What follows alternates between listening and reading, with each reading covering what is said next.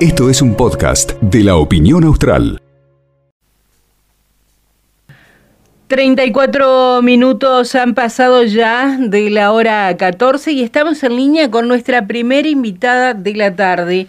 Es la profesora María José Guilinao. Ella pertenece al equipo técnico de la modalidad de educación intercultural bilingüe de Puerto Santa Cruz. Es docente de, de nivel primario y además es miembro de la comunidad mapuche tehuelche Los FENMAPU. Profesora, corríjame si lo dije mal y le pido disculpas. Mari Mari, no, está perfecto. Muchas gracias por la invitación. Ha sido un placer para nosotros eh, poder tenerla hoy aquí para charlar varios temas que tenemos agendados y que nos gustaría que usted este, no, nos cuente y sacarnos un poco de las dudas. Eh, la lengua tehuelche ha sido una de las cosas que siempre me ha quedado pendiente porque me encantaría poder hablar aunque sea lo básico. Eh, ese es un trabajo que estamos haciendo con el equipo técnico de la modalidad de educación intercultural bilingüe, es recuperar y revalorizar la lengua, en este caso también puede ser tehuelche como mapuche, como la de pueblos originarios migrantes que están en la provincia, como el quechua. Entonces, eh, realizamos distintas propuestas didácticas en base a, a distintos temas de interés para empezar a abordar un poco el conocimiento de las lenguas y, de la cosmovisión de los distintos pueblos. Claro, a, a mí usted me acaba de sumar una, una duda, porque yo tenía claro que la lengua mapuche y tehuelche sí estaban aquí en la zona de la Patagonia, pero cuando me habla del quechua tiene que ver con migraciones más actuales, ¿o no? Exacto. Eh, nosotros de, trabajamos con pueblos eh, pueblos originarios territoriales, que son aquellos que siempre estuvieron en este territorio, mapuche, mapuche tehuelche y tehuelche, y también trabajamos con aquellos pueblos originarios migrantes. Hay una fuerte presencia en la provincia de lo que son comunidades de pueblos originarios andinos. Entonces también trabajamos en la revalorización de su lengua. Obviamente que hay otros, eh, otros pueblos como el guaraní que también tiene su lengua y que bueno, paulatinamente vamos incorporando. Qué, qué, bueno, ¿no? Porque me parece que hay cosas en la cultura nuestra que no, que, que se escapa de del mate, el asado, la empanada o el folclore y, y hay un, una base básica que es la que tenemos de nuestros pueblos originarios, que me parece que se necesita de una manera inmediata surgir y resurgir y ponerla en valor, porque es como que quedó atrasada con respecto a quienes vinieron a poblar estas zonas, por ejemplo.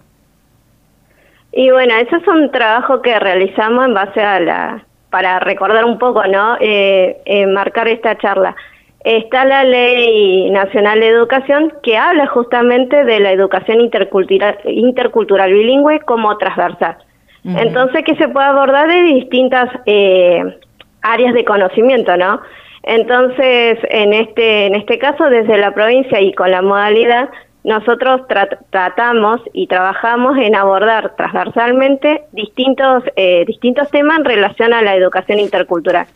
Y como para hacerlo más simple, ¿no? Trabajamos con, eh, con relatos, porque siempre se marcaron eh, los relatos eh, de pueblos originarios dentro de lo que serían leyendas o mitos. En realidad son relatos que explican la relación entre los pueblos con la naturaleza, porque hay que tener en cuenta esto, que los pueblos originarios, su, su cosmovisión está dentro de la naturaleza, ¿sí? Eh, el ser humano es parte de la naturaleza y toda la explicación de su, su cotidianidad es en base a esta relación con la naturaleza. Entonces se encuentran relatos muy ricos de, que explican esta relación y obviamente en estos relatos aparecen eh, las, las, lenguas maternas, ¿no? Incluso en aspectos muy simples como son los saludos, que esto lo trabajamos con, con, todos, con todos los niveles y cada vez que eh, hablamos pueblo originario es, eh, es casi habitual eh, saludarnos en distintas lenguas. por ejemplo, un hola, como lo decimos cotidianamente, en Mapuzungún sería Marimari, en, en Tehuelche en realidad sería Wangesh, o en Quechua sería Imanaya. Y todos estos saludos eh, tienen una presencia muy fuerte del tipo de vínculo, ¿no? Eh, son saludos donde eh, además de, la voz están lo, gestual, ¿no? El abrazo, el afecto. Entonces eso explicamos nosotros cada vez que nos, que nos saludamos de que es más que un simple hola, ¿no? Entonces, ahí se, en, cada vez que, que, hemos tocado estos temas con distintos estudiantes, del nivel que sea, eh, se eh, produce un momento, por decirlo así, mágico, donde ven eh, y pueden sentir que esta relación que tiene eh, los pueblos originarios con el ambiente, ¿no? Y este ambiente incluye también a las personas, los vínculos. Claro, yo cuando usted hablaba de esta, ¿no? La, la, vivencia y la convivencia con la naturaleza de los pueblos originarios, se me vino a la cabeza la historia del calafate, por ejemplo, que es algo que me fascinó, me parece algo tan, eh, tan de, de, la historia de los pueblos, ¿no? Que, que haya sido así o que yo crea que realmente fue así. Sí, incluso eh, hay otras versiones de la historia del, del calafate, ¿no? Que explican un poco esta la, la relación con los con los pueblos. En este caso eh, hay una, versión que me, me gustó mucho de, de, esto de los compañeros tehuelches que nos han contado, eh, es que por ejemplo en la, la, historia esta que se va transmitiendo de generación en generación, eh, habla también de la, estas migraciones de, de los pueblos nómadas que tenían, ¿no? Y, y bueno, hay una, una de las versiones que, que más me gustó es, bueno, que la siempre la versión popular que, que, tenemos, en conocimiento de la mayoría de los, de los eh, santacruceños y de los patagónicos, es de que eh, el calafate era el fruto o los ojos de, de una mujer. Hay otras versiones que dice que en realidad es una familia que, que emigra y estamos hablando de que se emigraban todo el conjunto familiar completo. Sí. Entonces, la abuela decide quedarse, ¿no? La ñaña, nosotros en Mapuzungún le decimos ñaña, decide quedarse porque no, por esta cuestión de, salud o física, ¿no? Ya no podía soportar una migración. Sí, ya era, era un peso para la familia. No, decide ella quedarse más bien a... a digamos no, no hacer esta migración y, y le promete a su a su nieta que ella iba a estar cuando cuando volviera. Entonces la encuentra la nieta después de cuando realizan la migración, cuando vuelven, la, eh, no, digamos, no la encuentra la abuela en la presencia física, sino que encuentra en el lugar donde dejó la abuela eh, esta planta, el calafate con el fruto. Esta otra de las versiones que también circulan y que es una de las que, que explica esta relación de los pueblos con respecto al ambiente, la, las migraciones, esta de de las rutas migratorias, ¿no? La que conté es una versión bastante resumida. Sí, sí. Eh, pero es una, una versión muy, muy linda escucharla también por parte de los, de los compañeros. Sí, es exactamente la que a mí me, la que yo le comentaba, de, de la abuela que decide no, no migrar y que se quede, que le dice que a partir de ese momento nunca les va a faltar el alimento ni en verano ni en invierno. Y cuando vuelven encuentran la planta de calafate. Es exactamente esa una historia que me parece que refleja todo lo que tiene que ver con los pueblos originarios. Y también de los vínculos, que a veces eh, eh, no, se, no se explica mucho, pero nosotros siempre hablamos de que los pueblos originarios, eh, dentro de su organización social, establecen esta la relación de los vínculos sanos, que es un, un tema de, de, mucho... De, de mucho interés en la actualidad, ¿no? Esto de cómo se construyen los vínculos sanos, desde, desde los relatos, desde el, desde los saludos siempre se estableció esta relación de los vínculos sanos entre todos. Claro. Eh, sacándola de, de, este tema, ayer comenzó el Huetre Pantú. ¿Nos puede contar qué se trata, de qué estamos hablando? Sí, Huetripantu o Viñotripantu.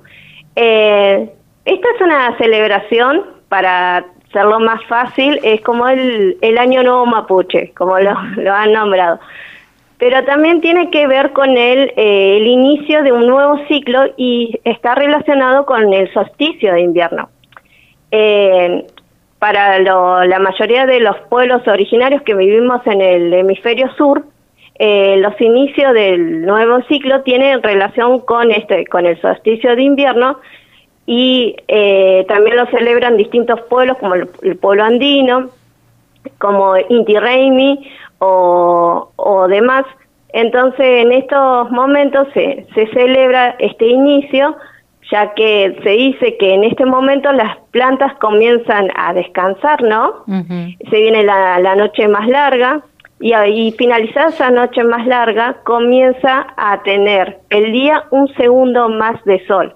Como decían nuestros ancestros, es una uña más de, gallo en el día. Entonces las plantas comienzan a, a descansar y lentamente, a medida que va saliendo, creciendo más la luz del día, empiezan a, surgir y a nacer con más fuerza lo que vendría a ser en la primavera, conocemos como los frutos. Exacto. Eh, Entonces el ciclo vuelve a empezar. Mm. María José, hay, hay algunos mitos con respecto a los pueblos originarios. Uno de ellos es que eh, muchas personas creen que ya no están, que eran parte de eh, el país en algún momento o de la zona y en realidad en un porcentaje muy alto todos tenemos eh, sangre de, pueblos originarios y, y la descendencia estamos aquí aún hoy, pero pasa que algunos es como que no lo tienen en cuenta que son parte de estos pueblos. Y hay un mito que, que dice que como pareciera que no están, pero sí están.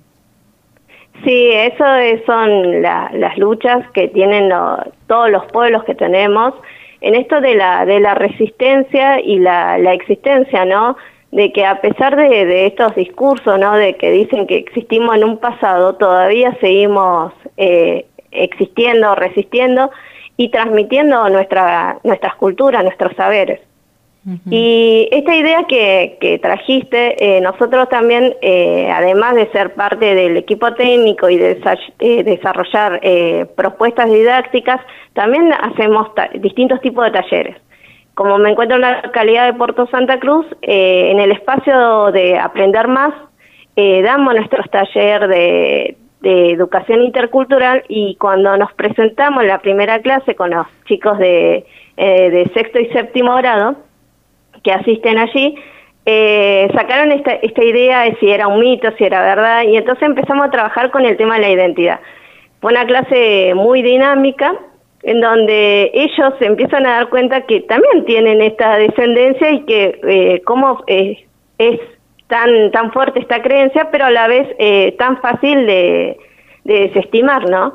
Así que, y empezaron a hablar de sus orígenes en relación a sus abuelos, y eh, no, eh, historias de, de, pueblos del pueblo Com, del pueblo guaraní, entonces ahí empezamos a hablar de esta diferencia de entre pueblos originarios territoriales, que son los que siempre estuvieron en, en el territorio de Santa Cruz, como así también aquellos que han venido por parte de estas migraciones en búsqueda de, de trabajo, ¿no? que es eh, algo muy actual en, en nuestra provincia, ¿no? Si bien tenemos una provincia joven, pero siempre recibió mano de obra de, de otros lugares. Entonces, bueno, y estos chicos empezaron a reconstruir eh, parte de su historia familiar y, y, es un trabajo muy lindo que se está dando acá en Puerto Santa Cruz.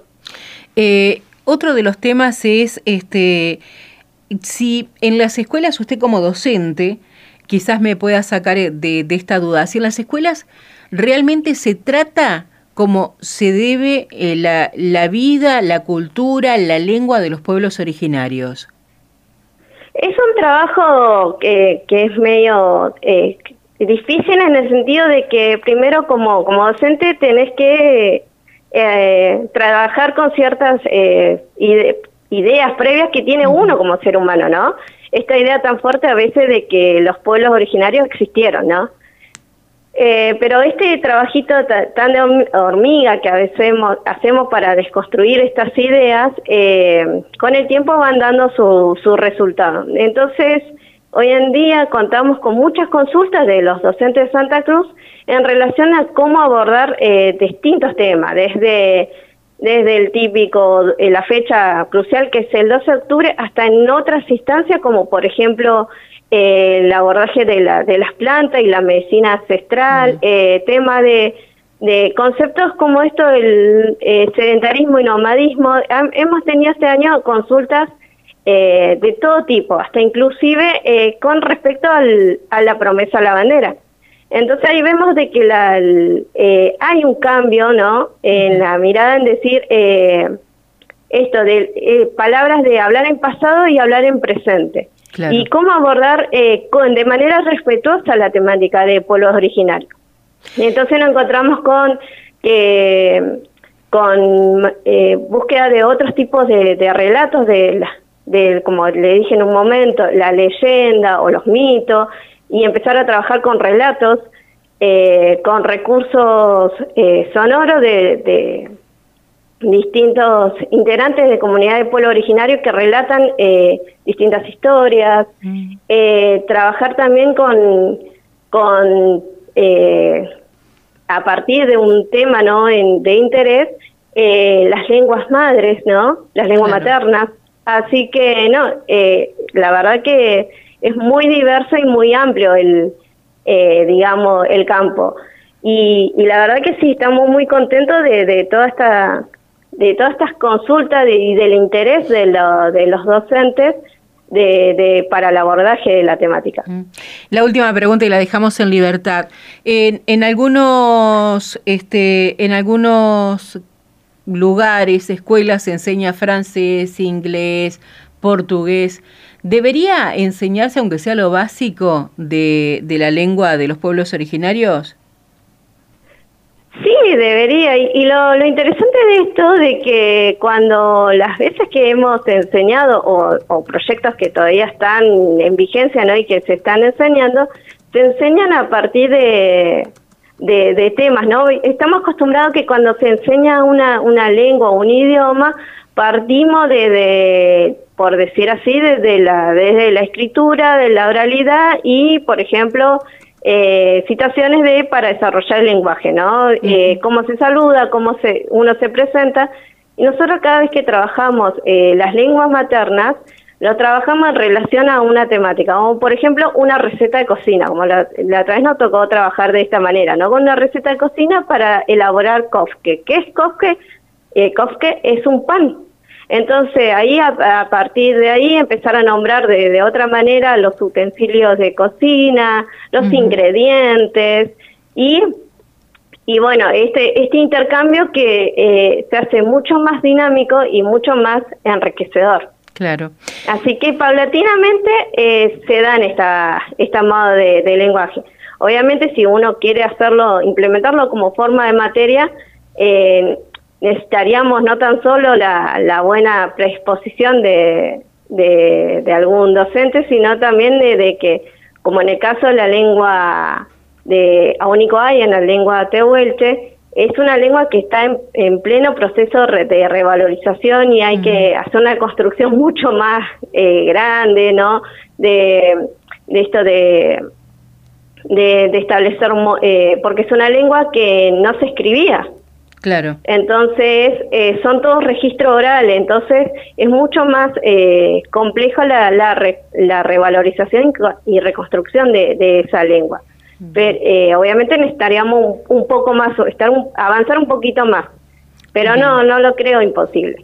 Bueno, profesora, le agradezco muchísimo este tiempo. Eh, muchísimas gracias a, ustedes y bueno, recordarles de que con, respecto a consultas, eh, pueden consultar en nuestra página de Facebook, que es la modalidad de educación intercultural bilingüe del Consejo Provincial de Educación, y bueno, y pueden navegar en ella y encontrarse con diversidad de, de, recursos, tanto propuestas didácticas como lista de Spotify, recursos eh, cinematográficos y, y fotográficos que, que, son de interés y obviamente eh, estamos a disposición de, de cualquier tipo de consulta. Bien, muchísimas gracias, un placer, hasta luego. Muchísimas gracias a ustedes, chao. Hasta luego. Hablábamos con la profesora María José Willinao del equipo técnico de la modalidad de educación intercultural bilingüe en Puerto Santa Cruz. Y antes de, irme les voy, a, les voy a leer la historia del calafate, es cortita, pero espero que les guste como para cerrar e, esta, esta parte, ¿no es cierto?, de, de esta charla que tuvimos con la profesora. Esto fue un podcast de la opinión austral.